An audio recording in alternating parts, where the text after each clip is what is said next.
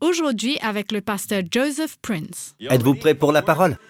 Éphésiens, chapitre 4. Qu'aucune parole malsaine ne sorte de votre bouche. En d'autres termes, singapouriens, cessez de vous plaindre. Le mot malsain, ici, vient du grec. Il ne s'agit pas de blasphème. Bien sûr, le blasphème est malsain, c'est évident.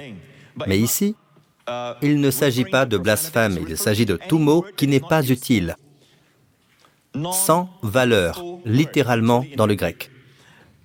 Qu'aucune parole malsaine ne sorte de votre bouche, mais serve à l'édification et transmette une grâce à ceux qui les entendent. Qu'est-ce que la grâce? La grâce est une faveur imméritée. Puis-je avoir un bon amen? Avant, je me demandais comment on pouvait être plein de grâce, parce qu'Étienne, le premier martyr de l'Église, était plein de grâce, selon la Bible. Il était plein de foi et plein de grâce. Jean 1, verset 14. Jésus était plein de grâce et de vérité. Comment pouvez-vous être plein de grâce comme Étienne? Amen. Que Jésus soit plein de grâce et de vérité, cela va de soi. Alors qu'Étienne n'était qu'un croyant. Il était diacre, pas même un pasteur. Et pourtant, il était plein de grâce et de vérité. Comment cela se fait-il? Il y a là un mystère. Quoi qu'il en soit, vous voyez, la Bible d'Arby dit propre à l'édification. Ici, on dit ceux qui servent à l'édification et transmettent une grâce. Tout ce qui construit. L'édification signifie construire. Le mot vient du grec oikodome, qui signifie construire un bâtiment, bâtir une maison. Il s'agit plus d'un bâtiment que la construction d'une maison. Oikodome. Et on parle d'édifier des édifices. Ça a le même sens que construire un bâtiment. Donc, tout ce qui construit les gens. Et je n'ai pas dit de les gonfler. Les gonfler, c'est les flatter, pas les édifier avec des mots. Et dans ce contexte, c'est avec des mots, les choses qui construisent les gens, transmettent une grâce. Ainsi, si vous voulez que vos enfants soient pleins de grâce, prononcez des paroles édifiantes, afin qu'elles transmettent la grâce. Tout ce qui est édifiant donne la grâce. Encore une fois, tout ce qui est édifiant transmet la grâce. Puis-je avoir un bon amen? Vous vous dites, eh bien, Pasteur Prince, parfois, je leur dis les choses telles quelles, car ils font des erreurs. Je dois leur dire cela, d'accord? Mais la grâce signifie une faveur imméritée. Donc, quand nos enfants ou notre conjoint a fauté, comment leur parler? Nous leur parlons en fonction de ce qu'ils méritent. Alors nous ne transmettons pas la grâce car tous les mots qu'il leur donne, ce qu'ils méritent, sont des mots malsains, des mots sans valeur. Ils savent qu'ils ont échoué, ils savent qu'ils ont fait cela. Si vous dites ⁇ tu es si stupide, tu es si négligent ⁇ ce n'est pas une révélation. Vous ne leur avez rien transmis, n'est-ce pas? Mais quand ils ont agi et que vous allez vers eux en disant ⁇ je veux juste que tu saches que je t'aime ⁇ cela fait une différence pour eux. Je veux que tu saches qu'à mes yeux, tu es parfait. À mes yeux. C'est ainsi que Dieu nous voit, les amis.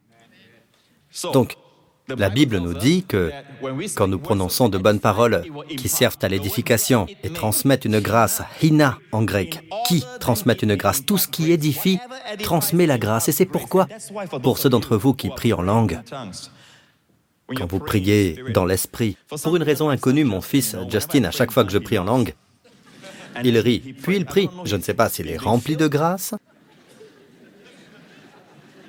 Il va juste dire. Puis, je touche sa poitrine et je dis. Il commence à rire, puis il recommence. Vous voyez, je ne sais pas s'il est rempli de grâce ou pas, mais voilà, il vient à peine d'avoir trois ans il y a deux jours.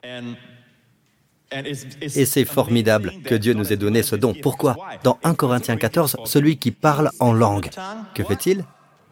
À haute voix, peuple de Dieu s'édifie lui-même, se construit. Vous savez que vous êtes un édifice, que votre corps est un temple. Savez-vous que la Bible ne dit pas Il y a un enseignement qui dit que quand vous priez en langue, vous construisez votre homme intérieur. Mais en fait, quand je lis la Bible, je ne vois pas cela dans la Bible. Je suis sûr que votre homme intérieur est édifié. Il est dit que l'homme tout entier s'édifie lui-même y compris son corps. En fait, c'est votre corps qui est mentionné par Dieu. Ne savez-vous pas que vous êtes le temple de Dieu? Et Dieu prend soin de son temple. Dieu y a placé le Saint-Esprit avec un langage particulier. Ainsi, quand vous avez besoin d'être réparé, que ce soit votre plafond ou votre système audio, ou que vous ayez une fenêtre cassée, ou si vos organes internes ne fonctionnent pas bien, il est temps de prier dans l'Esprit, car celui qui prie dans l'Esprit s'édifie lui-même. Il s'édifie lui-même. Et là encore, j'ai trouvé le secret pour être plein de grâce quand on s'édifie soi-même. Les choses qui édifient transmettent une grâce. Les choses qui édifient transmettent une grâce. Donc, plus je prie, plus je m'édifie, plus je me construis. Vous vous souvenez? Les choses qui édifient servent à l'édification et transmettent une grâce à ceux qui les entendent. C'est ainsi que l'on devient plein de grâce. Ici, il est dit, d'ailleurs, nous avons un exemple de cela. Même notre Père céleste l'a fait avec son Fils, notre Seigneur Jésus. Notre Seigneur Jésus, le premier miracle a été de changer l'eau en vin lors d'un mariage. Et avant ce premier miracle, le Père a ouvert le ciel quand Jésus a été baptisé, quand il est sorti du Jourdain. Et la Bible a dit quelque chose que j'aime. Par l'action de Dieu, le ciel s'ouvrit. C'est comme si tout le ciel lui était ouvert. Tout le ciel s'est ouvert à lui. Vous êtes en lui. Vous êtes un ciel ouvert. Amen. Tout le ciel s'est ouvert à lui. Lorsque Jésus est sorti de l'eau, le Père lui a dit, Tu es mon Fils bien-aimé. C'était avant qu'il n'ait fait un seul miracle. Tu es mon Fils bien-aimé, un Fils bien-aimé. Tu as toute mon approbation. Le chapitre suivant, la Bible dit qu'il est allé dans le désert pour être tenté par le diable et il a gagné. Donc, ce que nous devons faire pour aider nos enfants à gagner la bataille de la vie, c'est de continuer à les affirmer. Et vous dites, mais ils ne méritent pas d'entendre cela. Vous comprenez cette partie? Transmettre la grâce, la faveur imméritée. Dites-leur, tu es mon être précieux, je t'aime tellement. Je suis tellement content de toi. Mais il n'y a rien qui me satisfait chez toi. Vous comprenez ou pas? Arrêtez cette mentalité fonctionnelle, arrêtez cela et commencez à regarder la personne, ce cadeau que Dieu vous a donné. Et commencez à dire, je suis content de toi. Cela les édifiera. Cela leur donnera la grâce. Et sous la grâce, le péché n'aura pas de pouvoir. Amen, peuple de Dieu. D'accord. Ensuite, il est dit, n'attristez pas le Saint-Esprit de Dieu par lequel vous avez été marqué d'une empreinte pour le jour de la libération. Le Saint-Esprit ne vous quittera pas. Il est là jusqu'au jour de la libération, le jour où Jésus reviendra. Cette image est très intéressante. À l'époque de Paul, c'était comme un acompte. Vous alliez sur le marché et c'était comme ça. Jusqu'à récemment, n'est-ce pas? Vous y alliez et vous faisiez un dépôt. C'est encore le cas aujourd'hui. On achète un objet et on verse un acompte, mais la plupart d'entre vous ne faites que payer, n'est-ce pas? Mais quand vous versez un acompte, qu'est-ce que ça veut dire? Je reviendrai pour ce que j'ai acheté. Amen. Et maintenant, le dépôt est le Saint-Esprit. Il a mis le Saint-Esprit en chacun de nous, par lequel vous avez été marqué d'une empreinte pour le jour de la libération. Lorsque quelque chose est marqué, cela indique la propriété. En ce temps-là, la marque était rouge. N'est-ce pas? Et le rouge est une image du sang de Jésus. Cela signifie que vous lui appartenez. Quand il reviendra, il reviendra pour vous. Et vous ne pouvez pas perdre votre salut parce que vous pouvez attrister le Saint-Esprit, parce que vous êtes marqué par lui. Si le Saint-Esprit vous quittait dès que vous péchiez, cela ne servirait à rien. Il est vain maintenant de dire n'attristez pas le Saint-Esprit de Dieu par lequel vous avez été marqué d'une empreinte pour le jour de la libération. Cela n'a plus de sens. Êtes-vous avec moi? D'accord Cela signifie que nous sommes sauvés. Une fois que vous êtes sauvés, vous êtes marqués, vous êtes sauvés pour toujours le Saint-Esprit ne vous quittera pas. D'accord Néanmoins, n'attristez pas le Saint-Esprit. La question est donc la suivante. Comment attrister le Saint-Esprit J'aime prêcher dans le contexte. Le mot attrister est soulupeo en grec.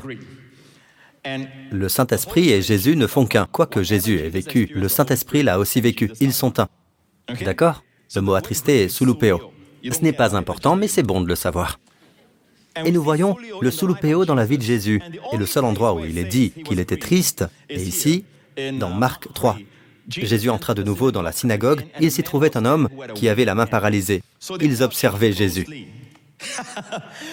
C'est étonnant pour moi comment ces gens étaient religieux. Jésus était là. Un homme avait une main paralysée. L'un des membres de l'Église était là avec une main paralysée. Ils observaient Jésus pour voir s'il le guérirait. Il savait qu'il pouvait guérir. C'était pour voir s'il le guérirait le jour du sabbat. C'était afin de pouvoir l'accuser. C'est terrible. À quel point on peut transformer le christianisme en une servitude religieuse. C'est pourquoi Jésus leur a dit, les collecteurs d'impôts et les prostituées vous précéderont dans le royaume de Dieu. Je vous le dis, Dieu est contre tout péché, je suis contre tout péché. Mais il y a des péchés visibles que Dieu trouve plus faciles à traiter que les gens qui s'auto-justifient sans péché visible. Après tout, le premier péché était le péché d'auto-justification. Si vous voulez être comme Dieu, mangez de cet arbre. Ce n'était pas un péché d'adultère ou de meurtre. Adam, par exemple, c'était un péché d'auto-justification. Vous me suivez? Est-ce que vous apprenez des choses? Ils l'ont donc observé attentivement. C'est bien, verset 3. Jésus dit à l'homme qui avait la main paralysée, Lève-toi, là, au milieu. J'aime le style de Jésus. Il ne tourne pas autour du pot. Amen. Il dit, Lève-toi, pour que tous puissent voir. Est-il permis le jour du sabbat de faire du bien ou de faire du mal? Puis il leur dit, de sauver une personne ou de la tuer, mais ils gardèrent le silence. Continuez. Alors il promena sur eux un regard de colère. Les amis, c'est la première fois dans la Bible que l'on rapporte que Jésus était en colère. Je sais que vous pensez à Jésus, allons voir les changeurs de monnaie quand il a renversé la table dans le temple parce qu'ils abusaient du temple, faisant toutes ces affaires. Mais il n'y a aucune trace de cela. Je pense qu'il était en colère, mais il n'y a aucune trace de sa colère. Le mot colère n'apparaît pas. Nous le supposons, nous lisons entre les lignes. Mais c'est dans ce passage qu'il apparaît. Voyons ce qui met le Seigneur en colère. Non seulement en colère, mais aussi peiné ou attristé. C'est le mot. Sulupeo. Les deux ensemble, colère et attristement. D'accord Comme pour le Saint-Esprit. Qu'est-ce qui a attristé le Seigneur? Il promena sur eux un regard de colère et peiné de l'endurcissement de leur cœur. Vous voyez le manque de grâce? Un cœur endurci. C'est cela qui attriste le Seigneur que vous ne puissiez même pas ouvrir votre cœur à la grâce. Et quand vous voyez des gens prêcher la grâce, par exemple, vous vous mettez en colère. Il donne aux gens la permission de pécher. N'est-ce pas? Oh, il dit simplement aux gens qu'ils peuvent enfreindre le sabbat. Qu'est-ce que cela a à voir avec la guérison de quelqu'un? Quelqu'un qui est sauvé. Amen. Cœurs endurcis, ils ne peuvent pas répondre à la grâce de Dieu. Mais les collecteurs d'impôts et les prostituées le peuvent. Eux, ils ne peuvent pas répondre à la grâce de Dieu. C'est terrible. Ceux sur qui Jésus a fait des miracles, qu'il s'agisse de guérir un sourd, d'ouvrir les yeux d'un aveugle, de purifier les lépreux, ils étaient tous pécheurs. Ceux qui ne peuvent pas recevoir sont les chefs religieux de son époque. Pensez-y. Jésus-Christ est le même hier, aujourd'hui et pour l'éternité. Ce qui empêche les gens de recevoir, c'est le manque de grâce, un cœur endurci. Tournez-vous vers votre voisin et dites-lui, n'est pas le cœur endurci. Réveillez l'autre et dites-lui, tu dors à cause d'un cœur endurci. Non, je ne vois personne dormir. Je dis ça juste pour rire. Il dit ici qu'il était peiné ou attristé. C'est le même mot. Qu'est-ce qui attriste le Saint-Esprit? Le manque de grâce. Revenez aux Éphésiens. Vous remarquez la grâce et le fait d'attrister le Saint-Esprit Remarquez le contexte. Si vos paroles ne sont pas gracieuses, que vous vous dites, je vais leur dire ce que je pense qu'ils méritent, je vais leur dire de partir, je vais m'en sortir sans eux. Si vous, vos paroles, leur donnez ce qu'ils méritent, cela attriste l'Esprit Saint. À l'inverse, si vos paroles sont pleines de grâce, cela plaît à l'Esprit Saint, et on le sent parfois. On le sent. Jésus a donc été confirmé par le Père. Vous savez, la première fois que le Père a dit ⁇ Tu es mon Fils bien-aimé ⁇ il n'avait même pas fait de miracle. Savez-vous où cela s'est produit? Cela s'est passé à l'endroit le plus bas de la planète Terre, à plus de 1000 pieds sous le niveau de la mer, près de la mer morte. Et l'endroit où Jésus a été baptisé est très proche de la mer morte, qui est l'endroit le plus bas de la planète Terre, à plus de 1000 pieds sous le niveau de la mer. L'autre fois où le Père affirme Jésus en disant ⁇ Celui-ci est mon Fils bien-aimé ⁇ c'était sur le mont Hermon, et c'est la plus haute montagne d'Israël. il se trouve à plus de 9000 pieds, presque 10 000 pieds, au-dessus du niveau de la mer. Un jour, j'ai vu tout cela. Je n'avais jamais entendu personne prêcher à ce sujet auparavant. Et le Seigneur m'a parlé.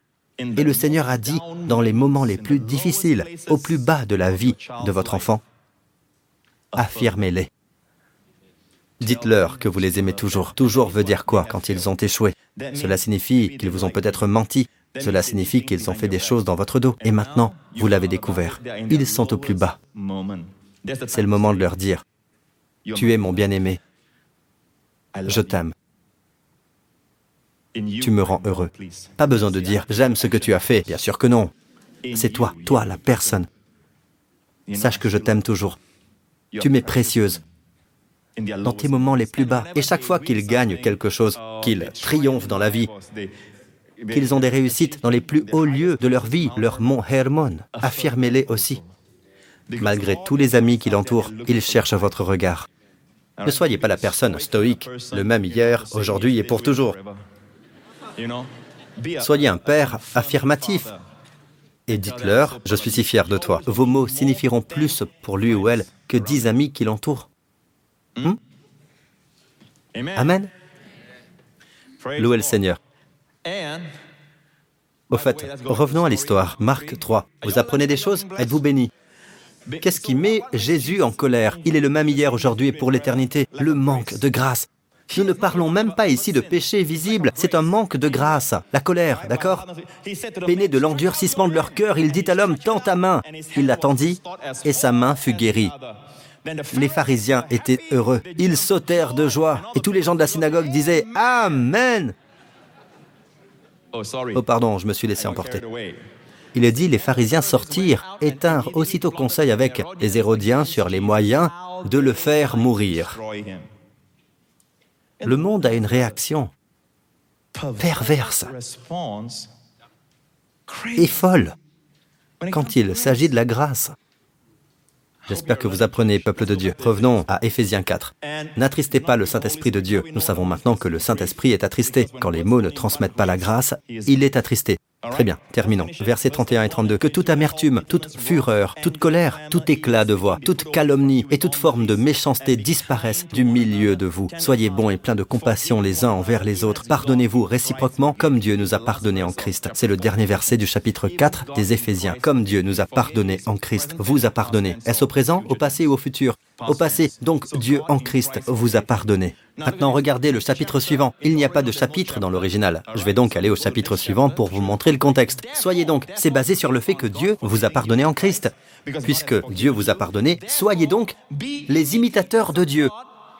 Le mot imitateur est le mot grec mimetes, d'où vient le mot français mimer, imiter.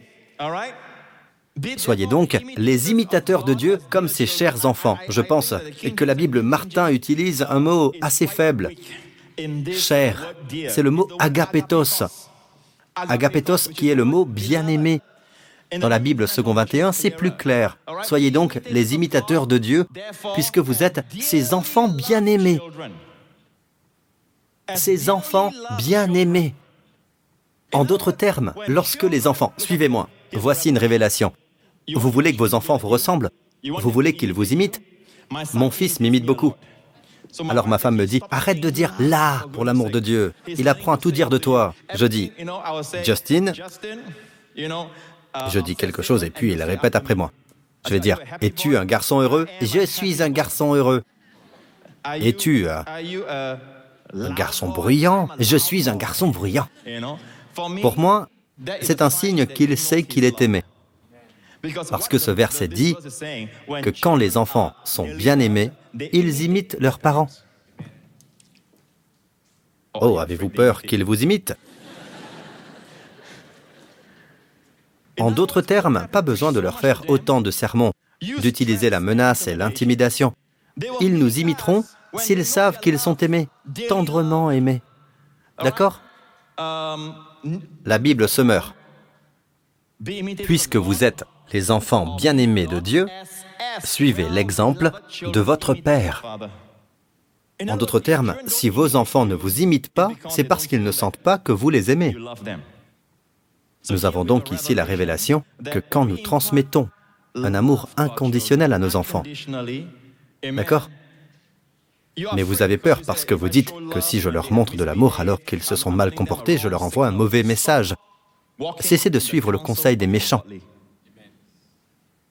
En ce qui concerne l'éducation des enfants, cessez de suivre le conseil des méchants et suivez le conseil de Dieu. Je n'ai pas dit de leur dire que vous étiez content des mauvaises choses qu'ils font, mais de leur dire, je serai toujours content de toi, je t'aimerai toujours. Ce que tu as fait est mal, mais cela ne change rien à l'amour que j'ai pour toi, surtout quand ils sont vraiment déprimés et qu'ils entendent ça, ils savent qu'ils sont aimés. La Bible dit que lorsqu'ils savent qu'ils sont aimés, ils vous imiteront. Si vous allez à l'église, ils iront à l'église. Si vous aimez votre femme, ils aimeront leur femme un jour. Amen. C'est pourquoi, avant d'épouser une fille, les jeunes ici, regardez leur mère. C'est ce que sera votre petit ami dans 20 ans. Vous voulez savoir comment sera votre petit ami dans 15 ans? Regardez son père. Amen. Louons le Seigneur. C'est mon message aujourd'hui. Louez le Seigneur. Alléluia. Mes amis, où que vous soyez, je ne pense pas que Dieu vous ait amené ici juste pour entendre un sermon et repartir comme vous êtes venus. Non, mes amis. L'éternité est réelle. Ceux qui nous ont précédés sont de l'autre côté, sautant avec joie dans les rues d'or. Et croyez-moi quand je dis qu'ils sont plus vivants que nous. Nous sommes accablés par ce corps. Mais un jour, la Bible dit que nous aurons un corps tout neuf. Tout a été payé par le sang de Jésus versé sur la croix du calvaire. Mettez votre confiance en lui. Enfant du chagrin, mettez votre confiance en lui. Quand votre conscience est troublée par le péché, placez votre confiance en lui. Le Christ est mort pour vos péchés.